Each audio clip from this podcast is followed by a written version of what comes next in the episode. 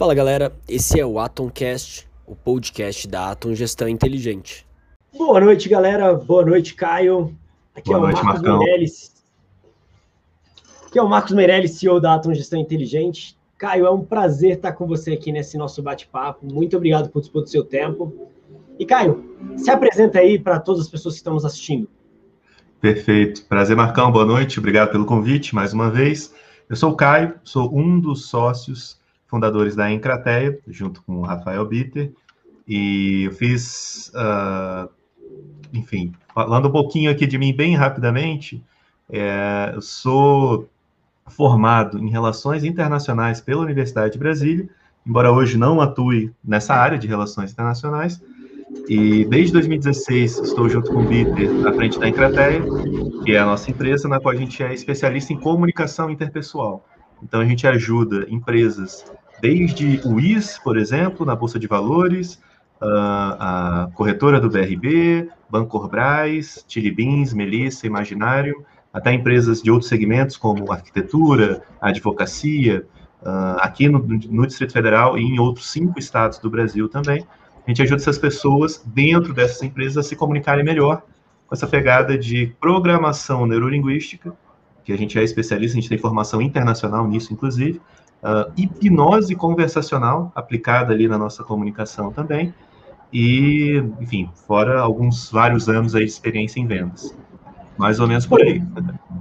Cara, você falou que é formado em relações, em relações, relações internacionais. Né? Relações isso, internacionais. Isso. Uhum. Como é que você foi parar em vendas com essa ideia da Encraté? Tipo, conta um pouquinho dessa história aí pra gente. Boa, bacana. Então, eu fui de empresa júnior, né? Você já ouviu falar? Conhece? Sim. É bacana. Tem então. algum, alguns parceiros de empresa júnior aqui na Atom. Ah, legal, show. Tá, tem crescido bastante esse movimento aí nos últimos anos. E lá em 2014, eu entrei, né? Na, tava na época na UNB, e aí eu achei legal a iniciativa, falei, ah, vou ver como é que funciona. Sempre bastante curioso, gostava de participar de tudo que dava para participar. Sempre acreditei em aprender mais com a prática, né, do que com a sala de aula, sendo bem sincero, sempre bastante prático e dinâmico. Eu falei, ah, parece ser uma experiência bacana. E fui participar, gostei, uh, me amarrei, na verdade, na empresa Júnior, me candidatei lá para a presidência, fui eleito. Então, enfim, uh, fui presidente durante um ano da, da Domani, que é a empresa Júnior de Relações Internacionais da UNB. E aí nisso acaba que eu tinha que vender a ideia da empresa Júnior para os professores. Tinha professor que era contra, por exemplo, que achava que mais atrapalhava do que ajudava, e eu tinha que ir lá convencer o professor tinha que vender para parceiros, patrocinadores, até clientes, eventualmente, da, da, da clientes da empresa júnior, no caso. Então, sempre gostei dessa área. E quando eu formei, foi. Não foi algo assim que eu já formei pensando nisso, não, mas foi acontecendo, digamos assim. A gente abriu a Encrateia lá em 2016, pensando em treinamentos de comunicação, mas não tinha esse viés de vendas, era um viés mais até de autodesenvolvimento, na verdade como que a gente, a gente se comunica com a gente mesmo, como a gente se comunica com as pessoas ao nosso redor, mas pensando bem em vida pessoal.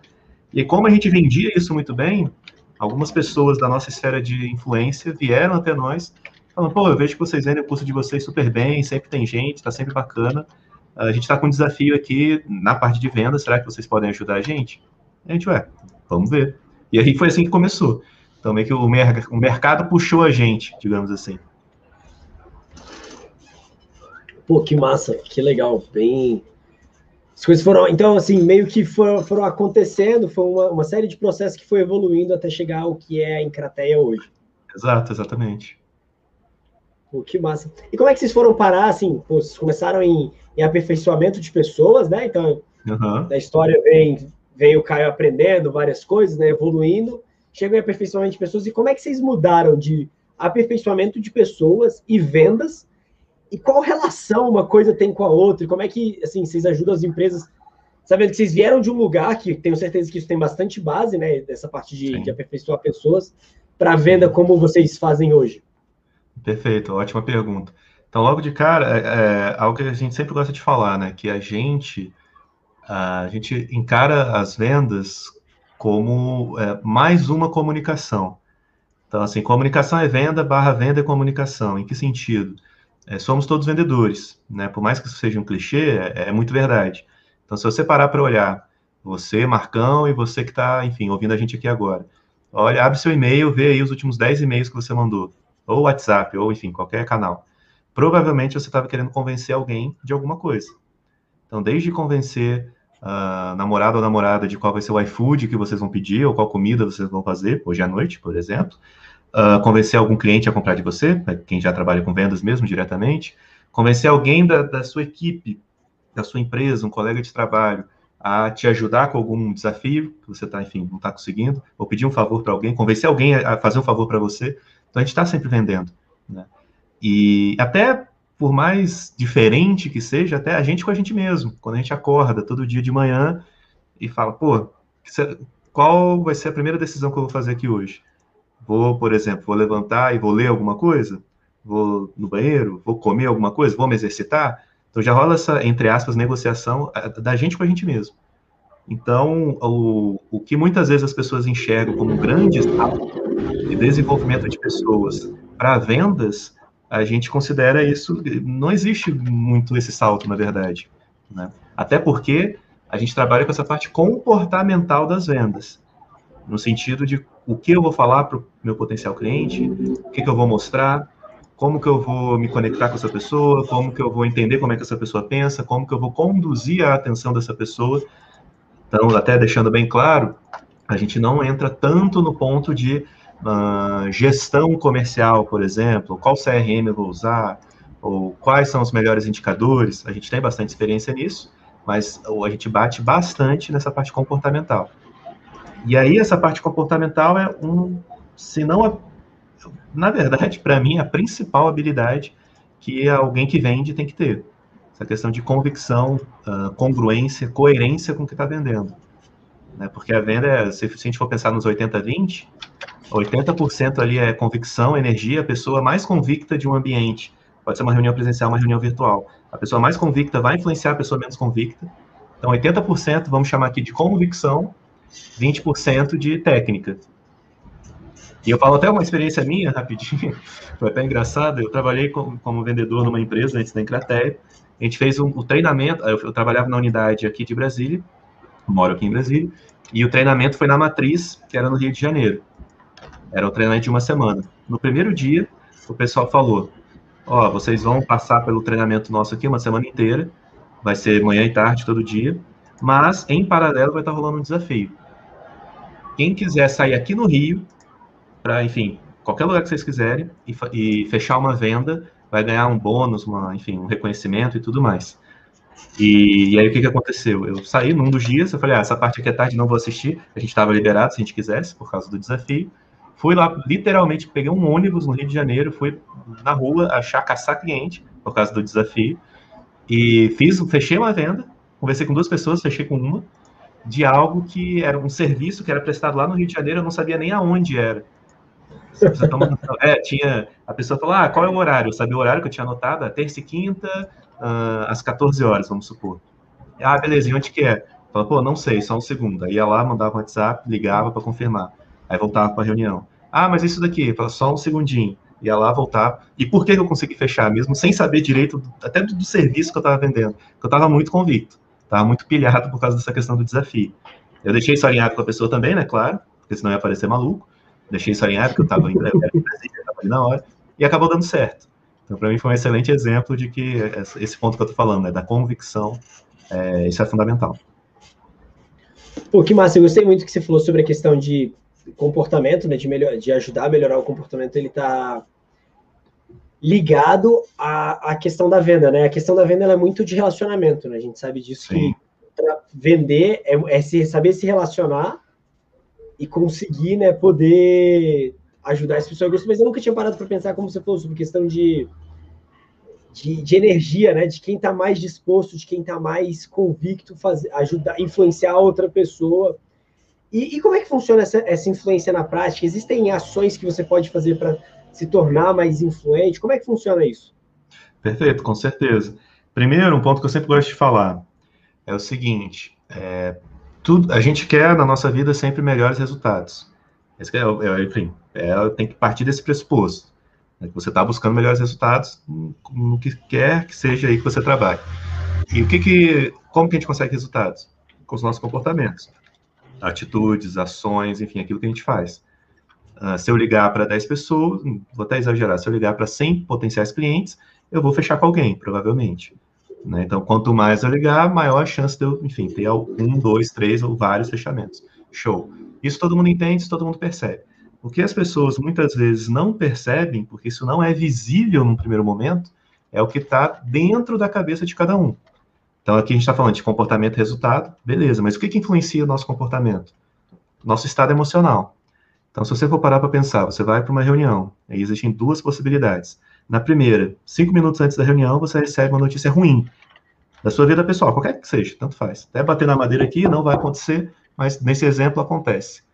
E aí recebe a notícia ruim, cinco minutos, começa a reunião. Você vai ter um desempenho. Por outro lado, uma situação parecida, cinco minutos antes da reunião, você recebe uma ligação muito feliz, de algo maneiraço na sua vida. Alguma surpresa, algo que você nem estava esperando e foi lá e tal, aconteceu. Você vai ter outro desempenho na reunião. Quer dizer que necessariamente quando você estiver feliz o desempenho vai ser melhor? Nem sempre. Aí varia de pessoa para pessoa, mas na maioria das vezes sim, na grande maioria das vezes. Então o estado emocional influencia os nossos comportamentos. Bacana. E o que que influencia o nosso estado emocional? Nosso ponto de vista. Então vou dar outro exemplo também. Você vai fazer uma reunião com uma pessoa que, enfim, é, você foi brifado de que ela é uma pessoa super gente boa. E é uma conta importante, uma grande empresa, um grande cliente. E alguém falou, ó, pode trocar ideia lá, essa pessoa é super aberta, vai te receber super bem, é gente boa e tal. E um outro cenário, você vai ter uma conversa também com uma pessoa importante, grande, cliente grande e tudo mais, e você é brifado de que essa pessoa é uma carrasca, digamos assim, que não pode se der um mole e já era, perdeu a reunião. Você nem sabe se isso é verdade, você nem conhece essas duas pessoas ainda, mas se você acreditar nisso, nesse briefing, digamos assim, que, em parênteses, esse briefing pode e sempre está é, ele é enviesado, né, por quem está falando, claro, existe isso, mas fecha esse parênteses. Se você acreditar, você provavelmente vai entrar com estado emocional na primeira reunião, mais à vontade, mais tranquilo, mais uh, despojado, mais autêntico, e na segunda reunião você vai estar um pouco mais retraído, com medo de falar alguma coisa fora da, da faixa ali, pisando em ovos e por aí vai. Então, provavelmente no segundo cenário você vai estar menos convicto do que no primeiro, por causa do ponto de vista. Então, a gente aqui, a gente sempre atua Primeiro, qualquer treinamento que a gente faz para as empresas, essas que eu já falei, enfim, várias empresas que a gente atende, já atendeu, a gente sempre começa trabalhando essa questão de ponto de vista e estado emocional. Para garantir que as pessoas vejam a importância daquilo que elas estão vendendo e vejam como que aquilo agrega. Porque se eu vender algo que eu, enfim, não acredito, pô, fica muito mais difícil. Porque a gente, a gente não tem como fingir congruência. Congruente, ou a gente está congruente ou a gente não está congruente. Não existe tipo, ah, não, hoje eu acordei com dor de barriga, hoje eu tô 30% congruente. Pô, não, não existe. Ou é 100% ou é zero. Então, isso é fundamental. E para. Então, a gente já sabe que o nosso estado, é, nosso estado emocional, né, de felicidade ou não, ele pode afetar no, nesse relacionamento e ele vai trazer energias que vão ajudar ou atrapalhar a, a nossa reunião. E existem técnicas que você pode fazer para poder ter essa influência maior ou menor, ou saber, sabe, como melhorar, como. Eu nem falo assim, tipo, é, levar a pessoa para onde você quer, mas influenciar ela para que ela tome a decisão que você gostaria que fosse. Com certeza. E aí, logo de cara, isso que você falou por fim, né? Essa palavra mágica, influência, né? Influenciar. Então, sempre gosto de bater nisso também, que uma coisa é influenciar outra coisa é manipular. Se a gente for simplificar aqui, manipular é você ganha, a pessoa perde, e influência, enfim, é o famoso ganha-ganha. Né? Pode ser que até um dos lados ganhe um pouquinho mais que o outro, ok, beleza, mas enfim, os dois lados saem ganhando. E quando é uma influência nesse sentido de ganha-ganha, uh, acontece a primeira venda, acontece a segunda, acontece a terceira, acontece uma indicação e por aí vai. Quando é manipulação, você pode até no curtíssimo prazo receber ali, faturar aquela venda, Uh, mas, enfim, a conta chega, né? Então não vale a pena. Esse é o primeiro ponto. A gente sempre vai buscar influenciar as pessoas para aquilo que a gente acha que faz mais sentido. E aí, maneiras que a gente tem de fazer isso. Inclusive, toda a lógica de gatilhos mentais tem a ver com isso, que a gente já vai entrar aqui. Mas antes disso, eu sempre gosto de falar o seguinte: se você parar para pensar, uh, se você tivesse que escolher entre comprar algo de uma indicação de uma pessoa estranha ou comprar algo que foi uma indicação de uma, o melhor amigo da sua vida. Quem que você confiaria mais? Ah, o melhor amigo, com certeza. Exatamente, exatamente. Sem bacana. nem pensar. É, exatamente. E muitas vezes acontece, ah, nem pensar, pô, já tenho tanta confiança nessa pessoa que se ela indicou é porque é bom mesmo, vou lá e já compro. Isso acontece. Por quê? Pessoas compram de pessoas e pessoas compram pessoas. Então, sempre que a gente vai conversar com alguém, a gente, vou dar um exemplo aqui, a gente está representando uma empresa super reconhecida, renomada e tudo mais. Vamos supor Mercedes, dos carros, enfim, Mercedes, que todo mundo conhece. Muita gente sonha em ter um e tudo mais. Beleza, estou conversando com alguém da Mercedes. Mas se por qualquer motivo vou numa concessionária ou em qualquer um evento, alguma coisa assim, e vem a pessoa falando, sei lá, besteira, ou falando, sei lá, português errado, ou a pessoa, por qualquer motivo, está fazendo alguma bizarrice, por exemplo. Claro que eu não vou falar, nossa, toda a Mercedes no mundo inteiro é uma empresa ruim, tá por causa dessa pessoa, não, claro que não. Mas provavelmente, mesmo sendo a Mercedes, eu falo, pô, não, agora eu não vou fechar essa venda, não. Porque, pô, não, com essa pessoa aqui não tem como. Né? Então, uh, isso dando exemplo de uma empresa super reconhecida a nível mundial. Uma, empresas menos conhecidas, que não são famosas, que não tem essa reputação toda, isso fica ainda mais evidente. Se a primeira pessoa ali que fizer o contato pelo WhatsApp, ligação, reunião, o que for, mandar mal, se não existe essa reputação, a pessoa vai dar a reputação daquela empresa, né, vai basear a reputação da empresa pela experiência que ela teve com esse colaborador, com essa pessoa. Então, isso é fundamental. É essa questão que eu estou falando é de que pessoas compram de pessoas e pessoas compram pessoas. E quanto mais a gente conseguir se conectar com alguém que a gente está conversando, mais a gente consegue confiança. Que é justamente o exemplo que eu dei aqui que você falou, ah, eu não ia nem pensar entre comprar de um amigo ou comprar de algum desconhecido, eu iria no amigo. E, pô, interessante, se a gente usar esse pensamento, será que a gente consegue, de alguma maneira, buscar construir alguma relação que se aproxime mais de uma amizade com os nossos clientes? Não estou falando que a gente tem que virar melhor amigo dos nossos clientes e tal, porque não, não rola, a gente não tem tempo suficiente para isso. Mas é buscar, né, traçar esse paralelo. Então, uma sugestão prática para buscar maior conexão com alguém que você está conversando, é, todo mundo sabe fazer. E vou até te perguntar, Marcos, se você fosse falar assim, pontos que uh, na sua vida, vamos supor que você tenha conhecido mil pessoas e você hoje tem amizade com 10, só para ter um número redondo. Por que você tem amizade com essas 10 e não com as outras 990? O que, que existe entre você e essas 10 pessoas? O que, que você diria? Cara, eu acho que primeiro coisas em comuns. Acho que começa, Perfeito. começa por, por coisas em comuns. Uhum. E depois por, acho que assim, ambas as partes terem trabalhado para nutrir uma, uma relação, né? Para fazer que aquilo continue acontecendo. Perfeito. Sair só de pontos em comuns e entre num relacionamento, né? De, de autoajuda. Exatamente.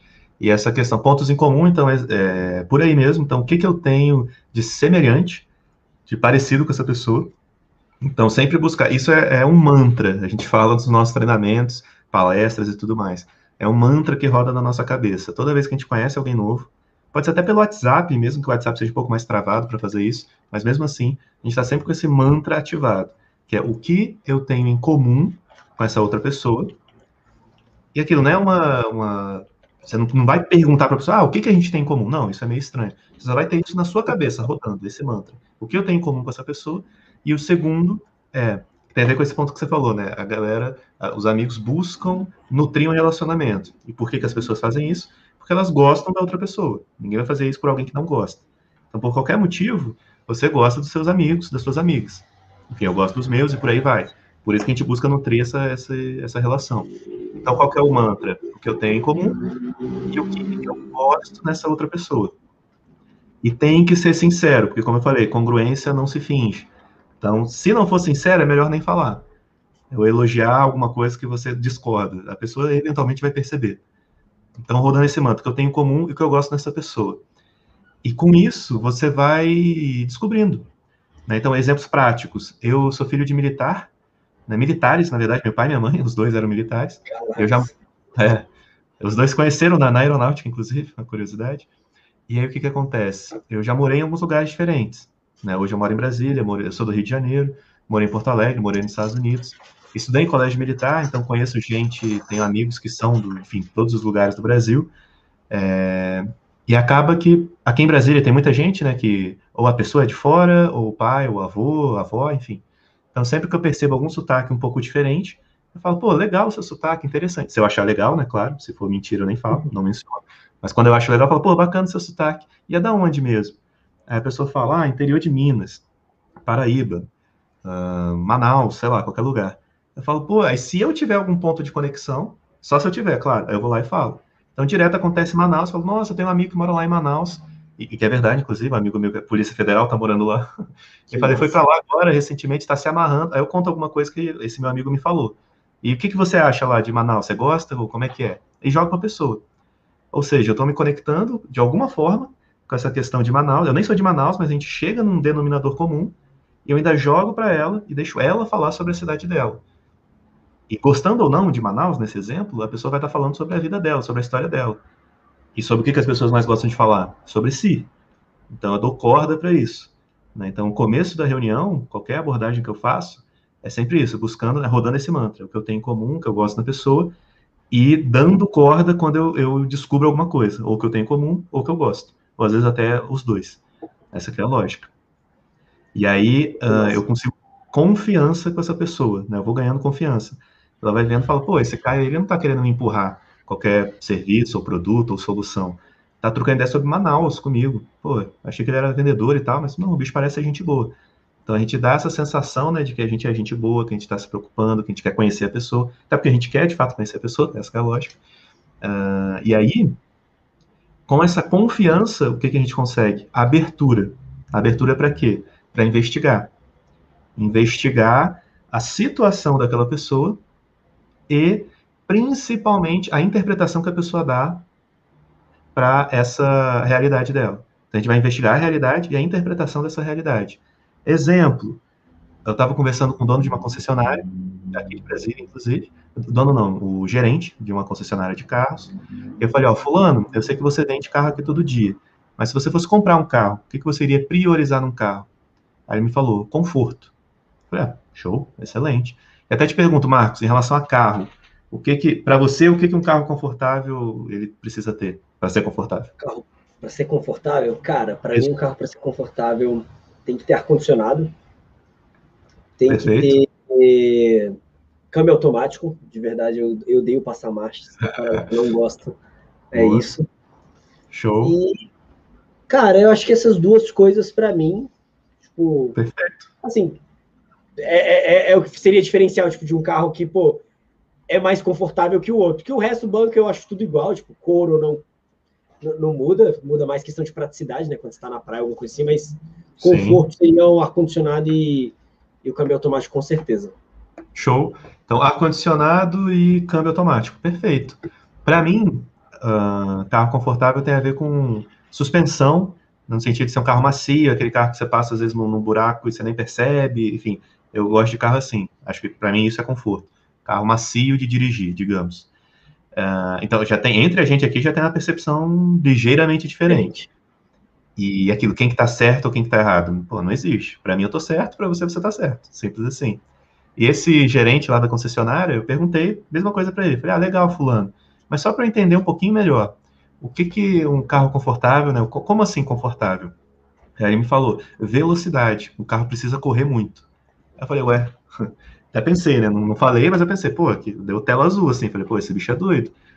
O que, que tem a ver conforto com velocidade?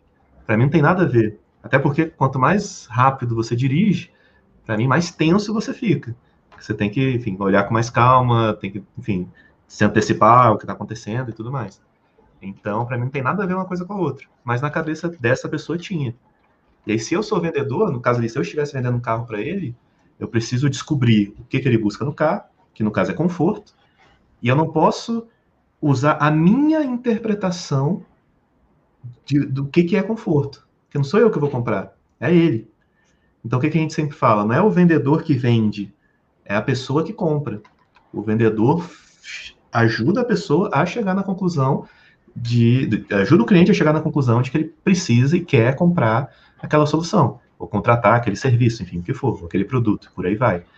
Então, esse é um exemplo bem bobinho, mas isso acontece o tempo todo. Traçando um, paralelo, é, atritos né, dentro de um relacionamento. Quantas vezes isso não acontece? Que a pessoa A fala, Ah, eu quero que a gente tenha um, lá, um momento, uma semana agradável. A pessoa, e quando a pessoa A falou esse agradável, ela pensou em algo. A pessoa B, aí homem, mulher, tanto faz, entendeu, pô, agradável de outra maneira. Aí expectativas são criadas dos dois lados, chega lá, isso não bate, enfim, dá briga. Então, voltando aqui para o caso de vendas, isso acontece de uma maneira menor, digamos assim, o tempo todo, quando a gente está conversando com alguém. Então, por isso que a gente precisa investigar como que essa pessoa pensa.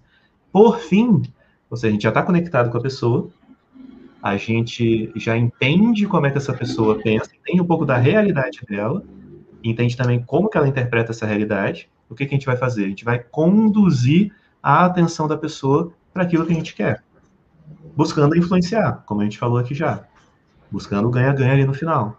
Então, ou seja, estou conectado com a pessoa, a pessoa já confia em mim, eu sei qual é a realidade dela, a situação que ela está passando. Eu entendi que ela pensa dessa maneira sobre essa situação.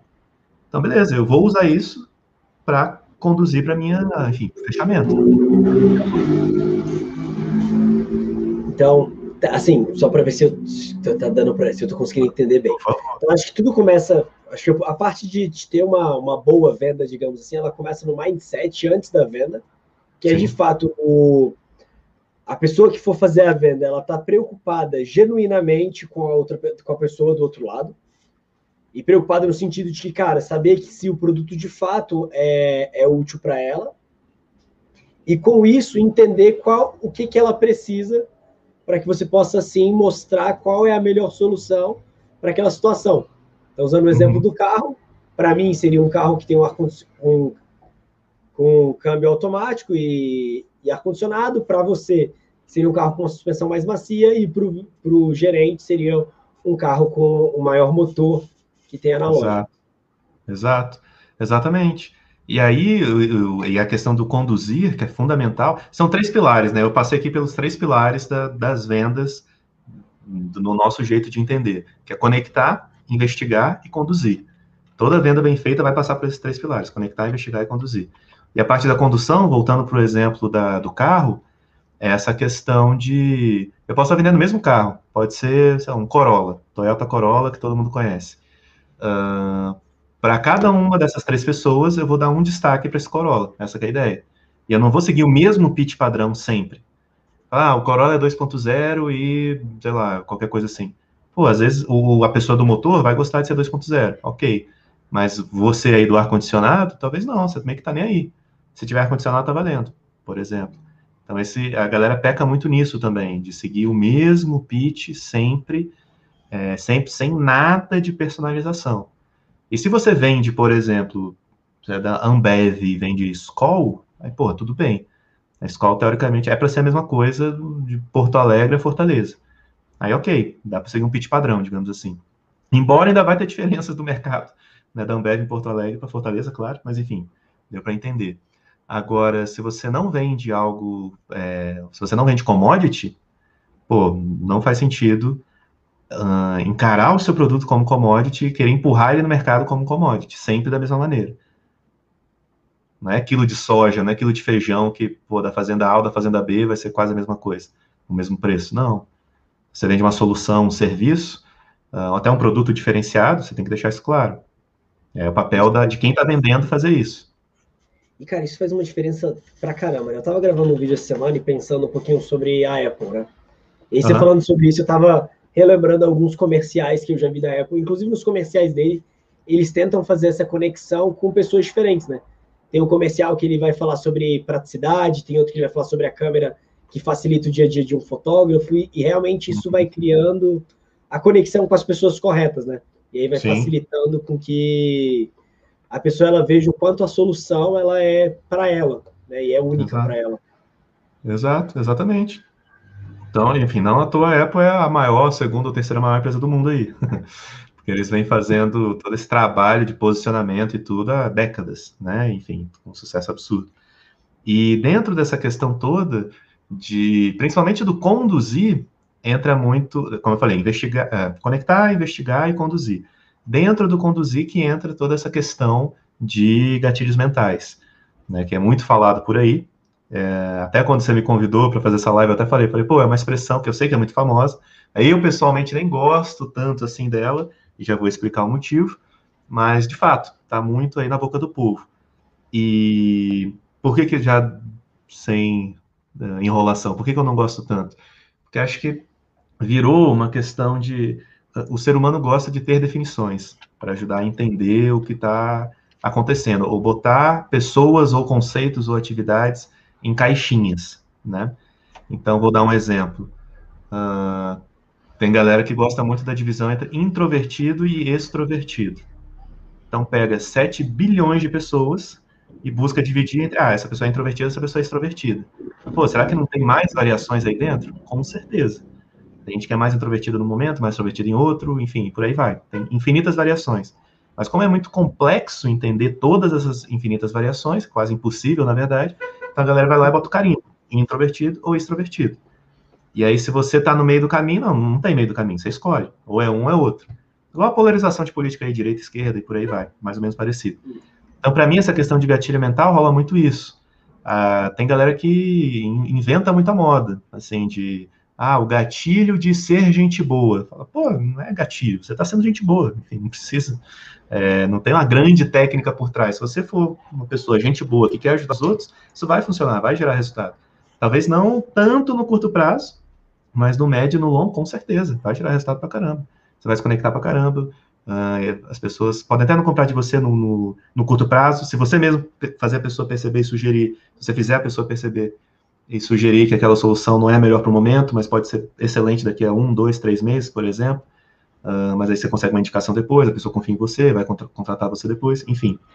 Mas voltando aqui para a questão do, dos gatilhos mentais, é, tem muita essa questão de botar algumas iniciativas dentro das caixinhas. Então, essa é a minha crítica. Não estou falando que não funciona, porque funciona, é bem legal, na verdade, mas esse é só um, um adendo que eu sempre gosto de fazer. E aí, voltando, a questão. Uh, não sei se você já ouviu falar daquele livro, o é, Rápido e Devagar, Duas Formas de Pensar. Já Sim, ouviu falar? Nunca li, mas já ouvi falar. Perfeito. É de um cara chamado Daniel é, Kahneman. Ele ganhou o Nobel de Economia, inclusive. Então, enfim, pô, ninguém vai ganhar o Nobel de Economia à toa. E qual que é a lógica? Ele fala, tem um livro gigante para falar, vou resumir em 30 segundos, então não vou querer resumir o livro inteiro, claro. Mas resumindo, ele fala que o ser humano tem duas grandes maneiras de pensar, uma rápida e uma devagar.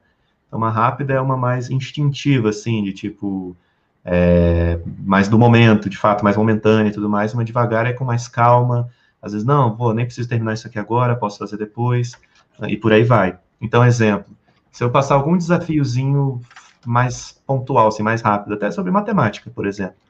Ah, quanto é que é, sei lá, 2 mais 2, ou quanto é que é 4 mais 4 menos 5, alguma coisa assim, geralmente quem estiver tiver participando uh, vai pensar, ué, quanto será que é? O que será que é isso?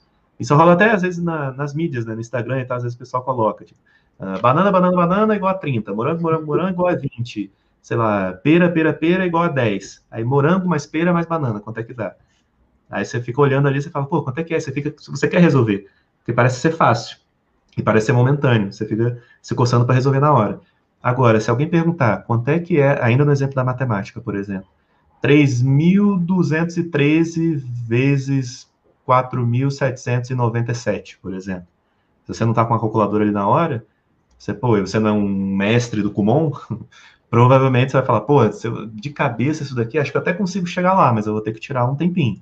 Eu mesmo, se eu fosse fazer essa conta de cabeça, eu demoraria, sei lá, uns cinco minutos, eu imagino. é, e aí, o que, que geralmente as pessoas fazem nessa situação? Falar, ah, pô, não preciso fazer isso aqui agora. Lá na frente eu faço, ou depois eu faço. E às vezes depois nunca vem, inclusive, ou enfim, de fato vem horas depois, dias depois, por aí vai. E aí ele dá todo esse contexto em relação à economia comportamental. E por que, que eu estou trazendo aqui? A, toda a lógica de gatilho, ela não depende né, desse livro, o pessoal já usa gatilho mental antes desse livro ser publicado, mas o ponto é, o gatilho mental existe para a gente instigar esse pensamento rápido, esse, esse pensamento do, do papum. Gatilho mental, na verdade, é, a gente poderia chamar de atalho, digamos assim, é um atalho mental. Como assim? Uh, vamos supor que eu estou vendendo um novo produto para você, Marcos. É um, deixa eu pensar aqui, um, um tênis, uma chuteira, vamos supor, uma chuteira de, de jogar futebol uh, futebol de campo. Isso que eu estou vendendo. e veio da China. É uma marca que não é conhecida, não é Nike, Adidas, Puma, nada disso. É uma marca, sei lá, Y, não sei qual é o nome da marca. E eu chego e falo, ó, é, Marcão, tô vendendo uma chuteira. Vamos supor até que você tá pensando em comprar uma chuteira. E eu vou falar, ó, ela é 500 reais. Ela é de campo, ela é muito boa, excelente, tem isso, tem aquilo. Você pode pensar, pô, 500 reais? 500 reais talvez eu consiga comprar até uma da Nike, uma da Adidas, se bobear, se eu procurar. Será que eu vou nessa Y? Pô, como assim? Veja bem. Então, nesse cenário, você vai mais pelo caminho devagar, digamos assim, pensamento mais devagar. Você, ah, vou dar uma pesquisada, ver se essa tal de empresa aí é boa, se não é. Vou ver se eu vejo um vídeo no YouTube, vou pesquisar no Google, vou ver no Reclame Aqui, enfim, por aí vai. E, ah, Caio, depois eu falo contigo. Depois vou dar uma pesquisada, depois eu vejo ver se eu querer essa chuteira. Show. Sabendo que isso pode acontecer, eu posso usar um atalho. Então, exemplo, eu posso falar o seguinte, estou vendendo aqui a chuteira de 500 reais, ela é da China, e é a chuteira que o Neymar, o Messi e o Cristiano Ronaldo estão usando hoje em dia, por exemplo. É um caminho. Então mostra ali, tipo, autoridade, credibilidade, por exemplo. Fala, pô, a chuteira de futebol, os melhores do mundo estão usando. Então, aquilo, o que, que você vai pensar? Será que os melhores do mundo são bobinho? Que o Caio aqui ou qualquer outra pessoa dessa empresa Y enganou eles? Provavelmente não. Então, por que, que eles estão usando isso? Porque, pô, deve ser bom esse negócio. Então é um atalho. E aí provavelmente você não vai precisar de uma semana para pensar. Ainda mais se você gostar do Neymar, do Cristiano Ronaldo, do Messi, vai falar, pô, se esses caras usam, eu vou querer usar também. No máximo, você pode até procurar jogar no Google para ver se eles usam mesmo ou não.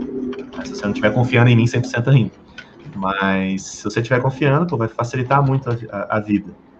Uh, uma outra possibilidade, eu poderia falar, ah, tem uma base de dados com todos os jogadores profissionais do Brasil, e 80% está usando essa chuteira, vamos supor. Então, sei lá, é 5 mil jogadores brasileiros estão usando essa chuteira. Então é a mesma lógica, fala, pô, cinco, aí não precisa ser um ou outro autoridade, às vezes é a questão de volume, né, de prova social. Fala, pô, tem um monte de gente usando, então, novamente, essa tal de Y ia enganar 5 mil pessoas ao mesmo tempo. Não, então deve ser legal mesmo. Então, esse, isso funciona muito para restaurante. Né? Se você vai numa praça de alimentação, tem, sei lá, 10 opções, e tem um restaurante quase cheio, com uma ou outra mesa vazia, e um restaurante completamente vazio. A grande maioria das pessoas, se tivesse que escolher, iria escolher o que está quase cheio. Ou talvez até o cheio. Ia ter gente que escolher até pegar um restaurante cheio, até para ficar na fila, do que ir no vazio. Mesmo quem não gosta de fila, porque fala, pô, se ele está vazio, domingo, sem pandemia, vamos supor, domingo no shopping, sábado no shopping, hora do almoço. Tá sempre, antes da pandemia, enfim, tava sempre lotado. Aí, pô, tá tudo, é para estar tá tudo lotado, o restaurante tá vazio, nossa, deve ser muito ruim. Então eu não vou ser o primeiro bobinho aí lá, não. Essa galera e, cara, é legal esse negócio do lotado do, do restaurante, porque o contrário é verdadeiro também.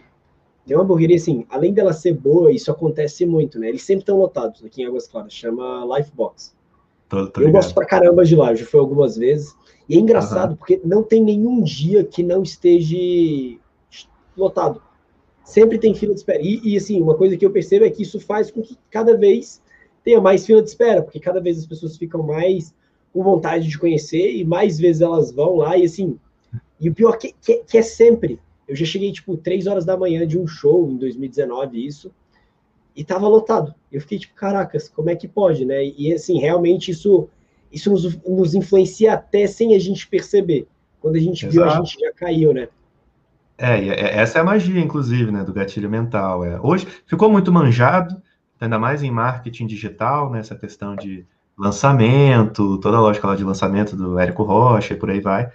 Então é sempre ah, o gatilho da escassez, que é aquilo lá, é, enfim, tem só últimas três unidades, ou só dez vagas para o curso, por exemplo, escassez.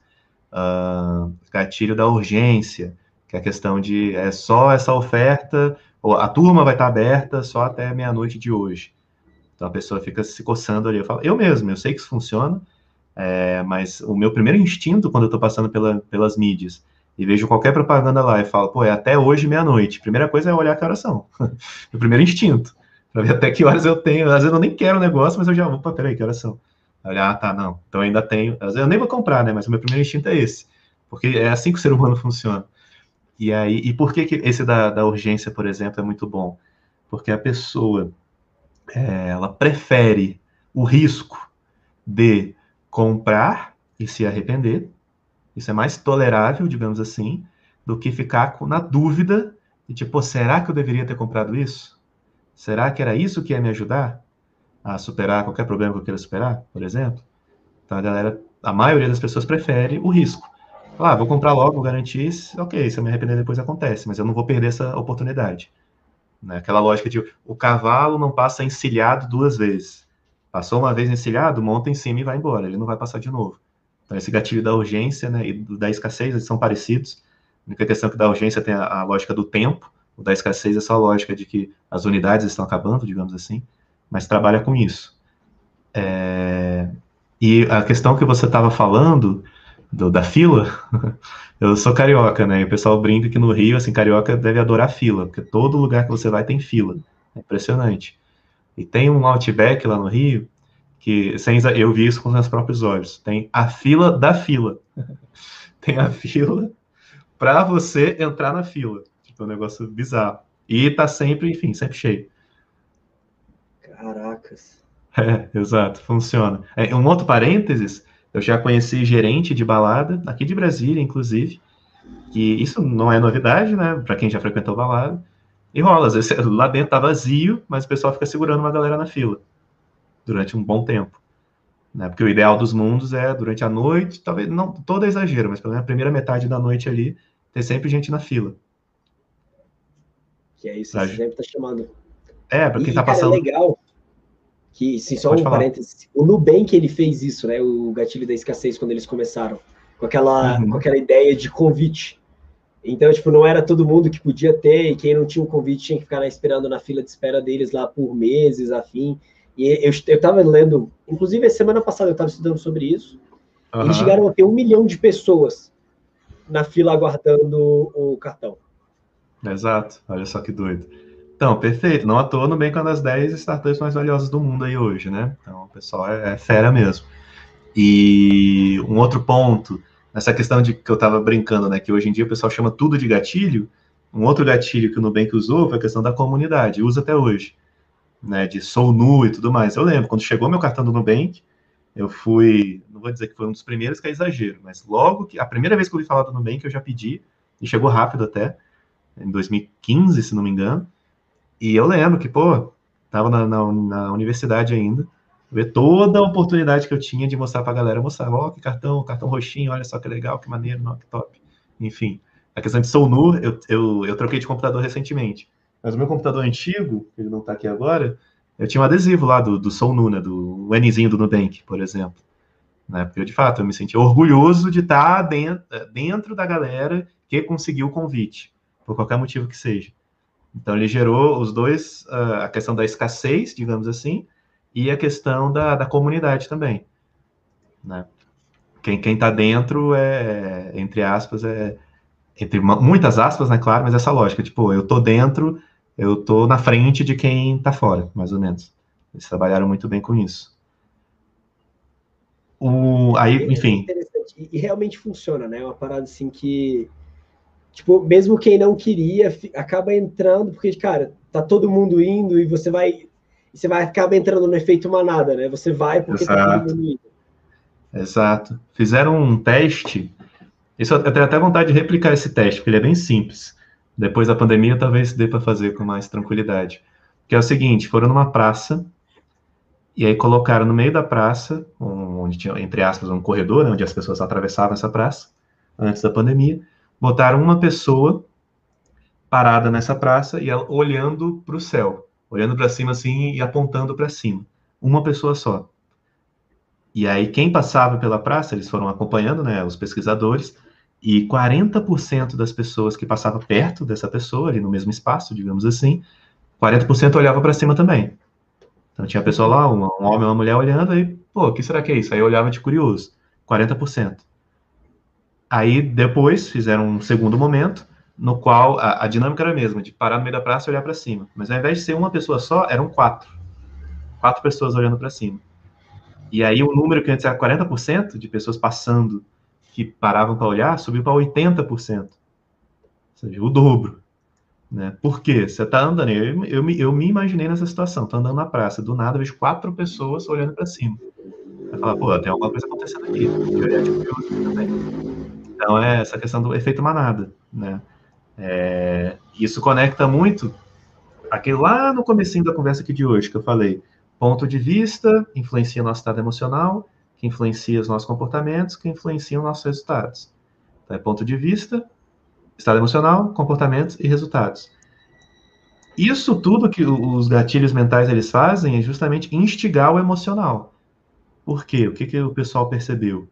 O ser humano, ele, ao contrário de economistas clássicos, que falavam, ah, o homem é um ser racional, ah, que não sei o quê, vai sempre fazer conta e tal. Pô, não. O ser humano, ele é ele explora a racionalidade, ele explora a lógica, a gente usa toda a nossa capacidade analítica a nosso favor, mas a gente é primordialmente emocional. Então, os gatilhos são uma excelente prova disso. E quem usa bem os gatilhos, sem ser super apelativo, sem ser muito descarado, consegue instigar o emocional. E por isso que dá certo. Instiga o emocional, influencia, a emoção influencia o comportamento. Então, se influencia a emoção, influencia o comportamento e gera o resultado. Essa é a lógica. Cara, e isso é legal, eu lembro até hoje, tem uma academia aqui perto de Águas Claras, que sempre que eu passava ele tinha uma, uma placa, isso tem muitos anos, eu nem morava em Águas Claras, tem mais de, eu tinha 16 anos, tem mais de 10 anos isso, uhum. e eu passava e tinha assim, não olhe para a direita. É.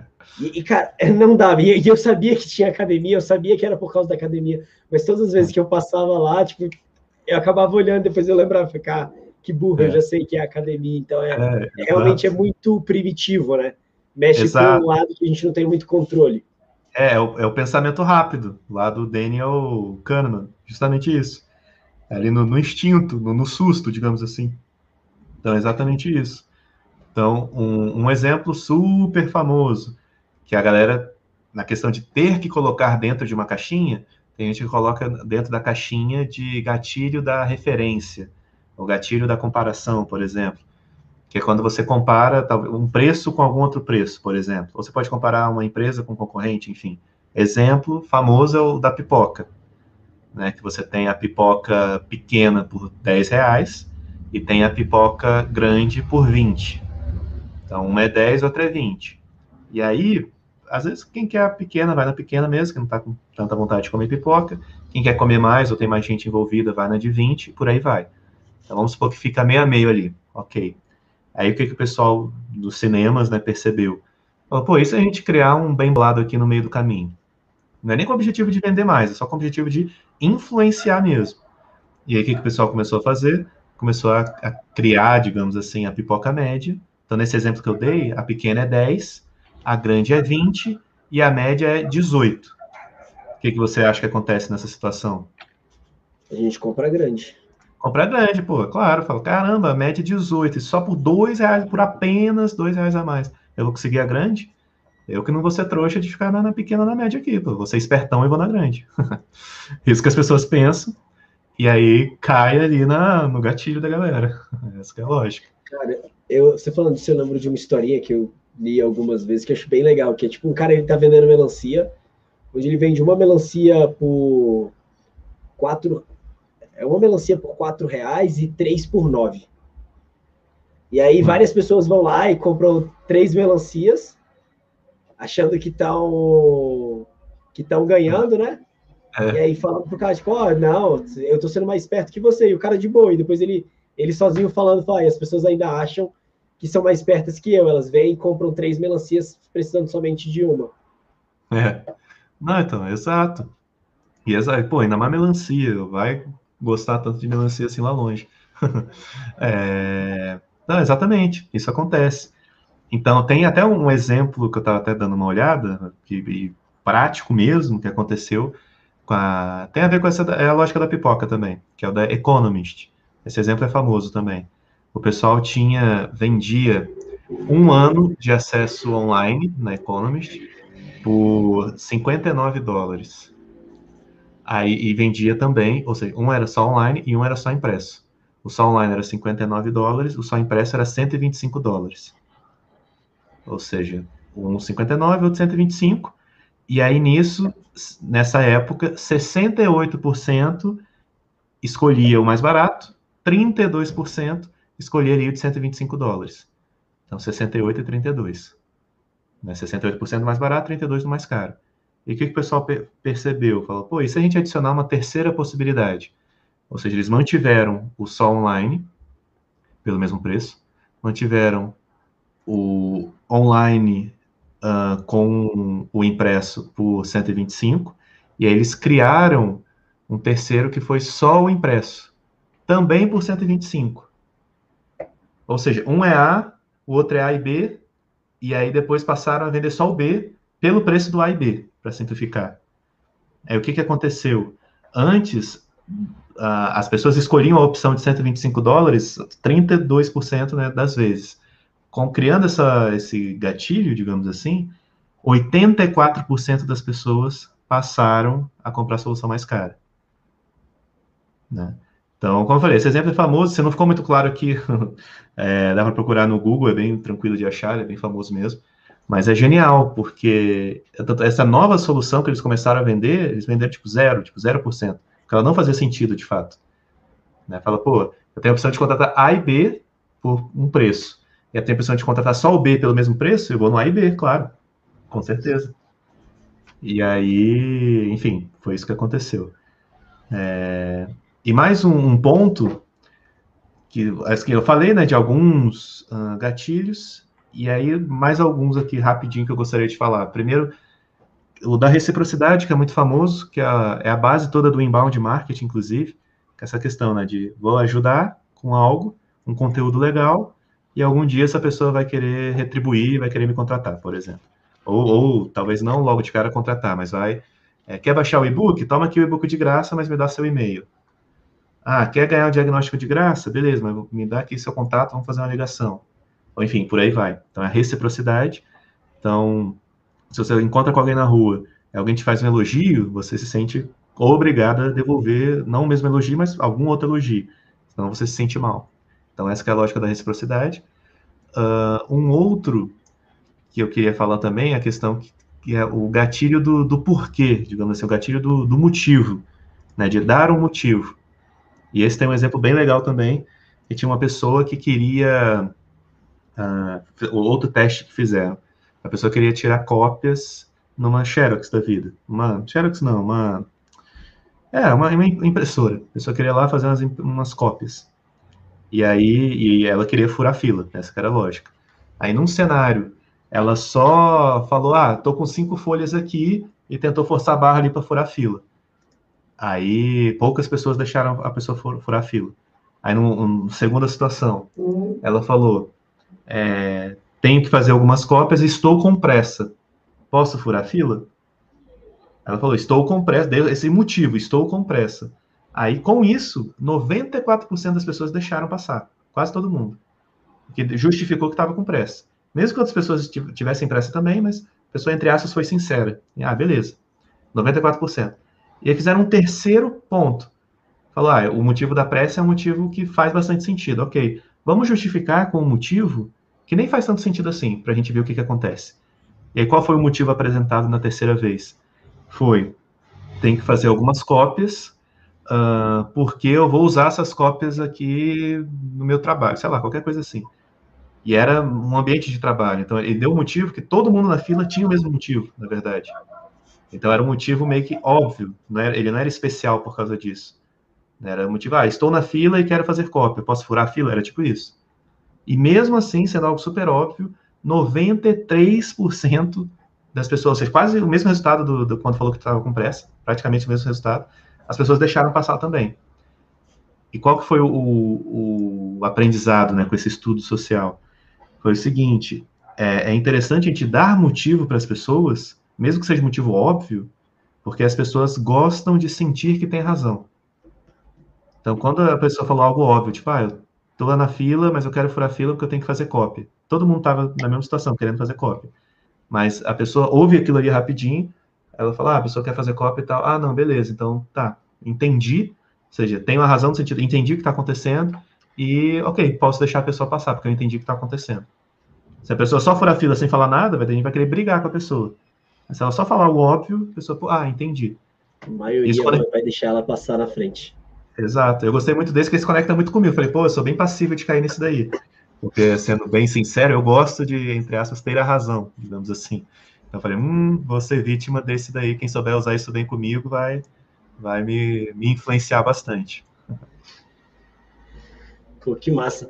Realmente, sim, a gente, uma das coisas que a gente tem aprendido aqui na Atom, né, a gente tem melhorado bastante nossa parte comercial nos últimos anos, é de fato que a venda está muito mais relacionada a influenciar e ajudar as pessoas a, a verem que a solução vai ajudar elas, do que de fato tentar forçar a solução para aquela pessoa, né? Pelo uhum. contrário, a gente percebeu que quando a gente tenta fazer algo mais, cara, assim, um pouco além do que a gente deveria, lá na frente a pessoa vai dar churn, ela vai sair da nossa base e vai ser bem pior, porque ela vai sair insatisfeita. E quando o, o processo, ele, o contrário, ele acontece, a gente vai construindo esse relacionamento, vai facilitando muito mais. E, Caio, a gente falou sobre todo o processo de venda, mas você teve, você falou uma parada no início sobre a questão de, de se tornar quase que um amigo do, do cliente. Você teria alguma dica de como fazer? Então a gente falou assim, de todo o processo para influenciar no momento da venda. Mas uhum. tem alguma coisa aqui na Encratec que vocês fazem, que vocês dão treinamento para a galera, para influenciar o cliente quando ele já está ali na base? Ah, é ótima pergunta. É, um treinamento assim, com esse desenho, essa temática, sendo bem sincero, não, a gente não fez, nem tinha parado para pensar nisso exatamente. Até porque nessa distinção, né, de se já é cliente ou se não é cliente, para a gente, pô, ainda mais se a pessoa já é cliente, o caminho, mais da metade do caminho já foi percorrido. Então é até melhor. Mas, uh, de qualquer maneira, o que, que eu recomendo? É, de fato, marcar uma conversa, talvez o time de, de sucesso do cliente, por exemplo, marcar uma conversa Pode ser algo, não precisa ser cinco horas, não, pode ser por dez minutos, sei lá, uma ligação rápida que seja, mas de buscar, de fato, trocar uma ideia uh, sincera, assim, de tipo, pô, fulano, eu vi aqui que você é nosso cliente há, desde tanto tempo, e queria saber como é que estão as coisas aí na sua empresa, pô, tá bacana, não tá bacana, né, na sua percepção, tem, tem, tem algo hoje em dia que você, pô, tá tirando seu sono, por exemplo? Porque talvez a gente possa ajudar, ou a gente aqui internamente, ou a gente possa encontrar alguém, passar uma indicação para você, ou indicação de, sei lá, fornecedor, ou uma indicação até de dicas práticas mesmo, enfim. É, então, ainda mais hoje em dia, com pandemia, a galera super carente, né, o mundo como inteiro, ainda mais aqui no Brasil, uh, galera até, o pessoal até brinca, né, que em tempos de WhatsApp, uma ligação é uma declaração de amor. Né? Então, às vezes, dá uma atenção ali para a pessoa, três minutos que seja a ligação, pô, já é um, nossa, caramba, não estava esperando, nossa, essa empresa é muito gente boa, que isso, o pessoal gosta de mim mesmo e tal. Então, é a sugestão que eu dou. E já engato numa segunda sugestão, que é o seguinte, é, até pensando em, qualquer empresa sempre tem o objetivo de vender mais, ou de inovar, ou criar um novo produto, ou um novo serviço. Você, inclusive, Max, é um cara bem inovador nesse sentido, né? Então, isso é excelente. E a sugestão que eu dou é sempre é óbvia, mas muitas vezes a galera esquece o óbvio, que é ouvir as pessoas, ouvir os potenciais clientes. Então, ao invés de tentar querer adivinhar, é, voltando lá no exemplo do conforto. Ao invés de, pô, eu quero criar um carro confortável, mas deixa eu tentar adivinhar o que é confortável para as pessoas. Pô, não. Deixa eu perguntar o que é confortável para as pessoas. É muito mais fácil eu criar, nesse caso, é só entender o que é o confortável, eu vou lá e crio isso confortável. A carga entrando na cabeça aqui e com bastante chance de errar lá na frente. Então é fundamental ouvir quem já está na base, né? Isso vale ouro. Perguntar realmente para o cliente. Legal. E Caio, tem uma pergunta aqui do, no YouTube do João Marcos Gonçalves Barcelos. Ele falou o seguinte: Boa noite, sou de empresa júnior também. Muito boa live, parabéns. Vendo serviço de consultoria e engenharia, como posso usar o gatilho da escassez com os leads? Bacana, show de bola, João Marcos, valeu. Uh, gatilho da escassez, pô, exemplos. Você pode falar com o potencial cliente, é pessoa física, pessoa jurídica, o que for, e falar, ó, seguinte, meu querido, minha querida, é, tô vendo aqui que você gostou da proposta, porque você falou isso, você falou aquilo, tá, retoma algum ponto interessante, e eu queria já ser bastante transparente e sincero aqui contigo, que é o seguinte, a gente está com a agenda limitada, porque a gente tem, e aí o que, o que fizer sentido, né? Não precisa mentir, claro que não, óbvio que não. Mas se tiver até que dar uma exageradinha de leve aqui ou ali, não tem problema. Mas qual que é a lógica?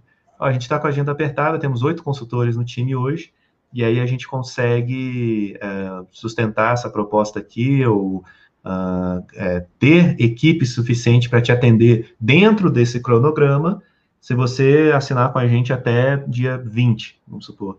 Ou o dia que, sei lá, até sexta-feira agora, sei lá, qualquer dia. Porque caso contrário, a gente não, não vai ter mais agenda. Então, a gente só vai passar até a agenda, ao invés de começar agora em abril ou maio, a gente só vai conseguir te atender lá para, sei lá, junho, julho, vamos supor.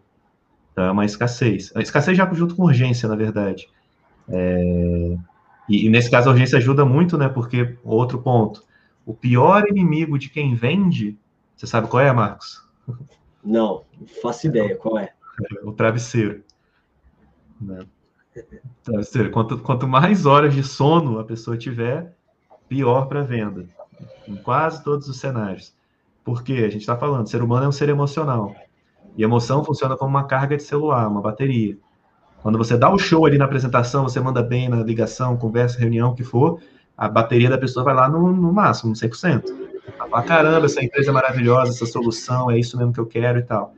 E aí, quanto mais horas de travesseiro essa pessoa tiver, mais essa energia, né, essa bateria vai descarregando e vão aparecendo, tipo, todas as pessoas têm problemas. Então, às vezes, na, você fez a reunião hoje, segunda-feira, a pessoa estava super pilhada. E aí, se você não conseguir fechar hoje, ainda mais B2B, né? Tem que conversar com alguém, conversar com sócio, conversar com sei lá quem e tal. Isso é normal. Uh, ah, B2C, quanto mais imediatista for, melhor, né, na maioria dos casos.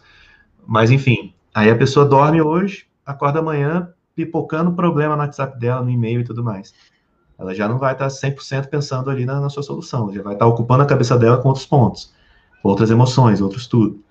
Então, ah, nesse caso aqui, da, da, da, dúvida aí do YouTube, a urgência é, é, ainda melhor que a escassez. Que, são bem próximas, né? Só a questão de ter uma data, amarrar uma data é ainda melhor. Oh, que massa. E, Caio, para a gente ir para os finalmente aqui da, desse nosso bate-papo, qual a principal dica que você daria para uma pessoa que está começando na parte de vendas, uma empresa, né, que é o nosso foco, que são os empresários, e para uma empresa que já está se desenvolvendo e quer aperfeiçoar, quer, quer acelerar aí o processo de venda? Não, perfeito.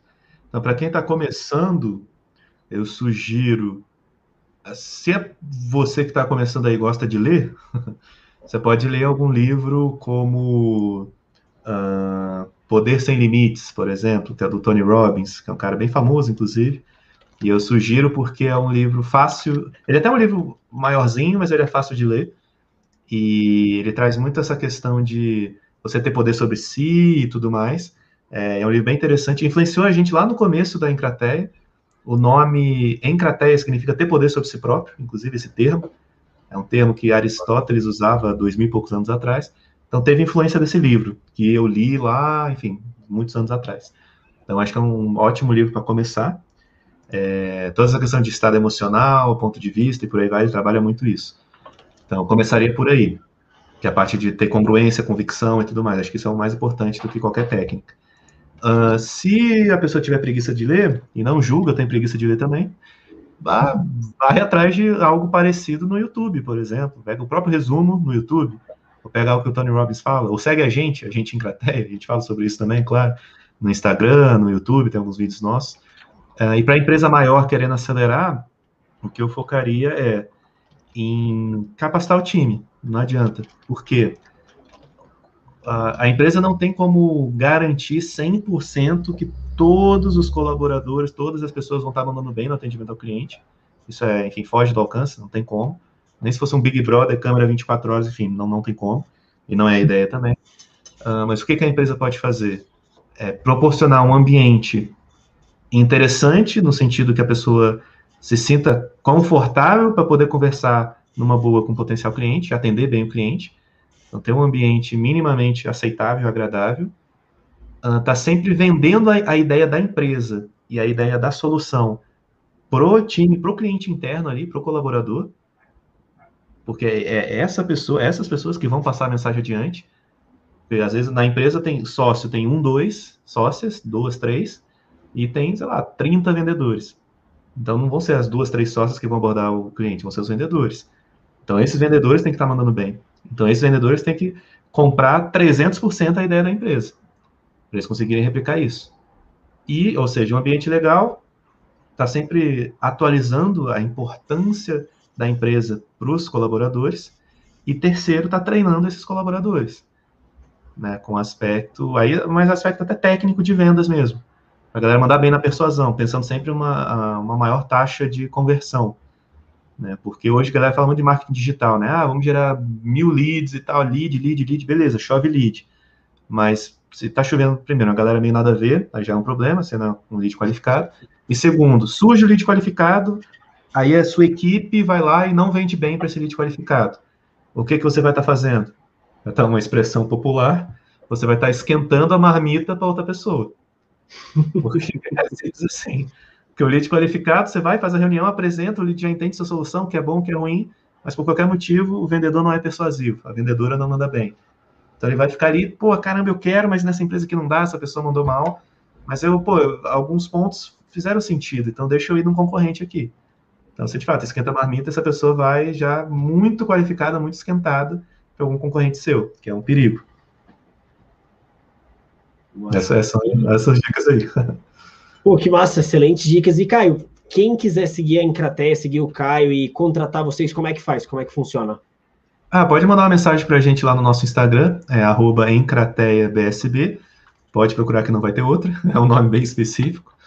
E o meu é arroba C de Caio, né? C.vivan, V-I-V-A-N, de navio. Então, também, tiver qualquer dúvida e tudo mais, sou super solícito. É, é um prazer, na verdade, trocar ideia sobre isso. Até porque eu acredito muito nessa questão de quem está sempre plantando, alguma hora, nem que seja daqui a 20 anos, vai colher. Então, eu sempre, todo mundo que me pede ajuda, dúvidas e tal, eu, eu gosto, faço questão de ajudar. E se você que está ouvindo aí tiver alguma dúvida, por favor, se quiser contratar a gente, vai lá no Encrates, for uma dúvida pontual, pode mandar no meu perfil mesmo.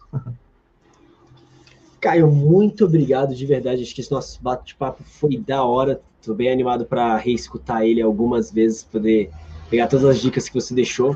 E para quem está nos assistindo, que ainda não é inscrito no, aqui no YouTube, se inscreve, vai ser um prazer ter você aqui com a gente. A gente faz live quinzenal, a cada 15 dias também. Todas as nossas lives elas vão ao, quase que direto para o nosso podcast, que é o Atomcast, está disponível nas principais plataformas de podcast. E se tiver qualquer dúvida também, precisar de um help, entre em contato com a gente, vai ser um prazer poder ajudar. Caio, boa noite. Todos que estão boa com noite, a gente, Marcão. boa noite. Obrigadão pelo seu tempo, foi muito bom estar aqui com você.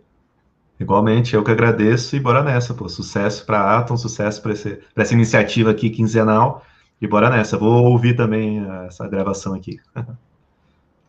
Tamo junto, meu amigo. Um abraço. Boa noite. Valeu. Falou. Tchau, tchau. Até mais. Você ouviu o Atomcast, o podcast da Atom Gestão Inteligente. Fique ligado, a cada 15 dias soltamos um novo episódio. Até a próxima.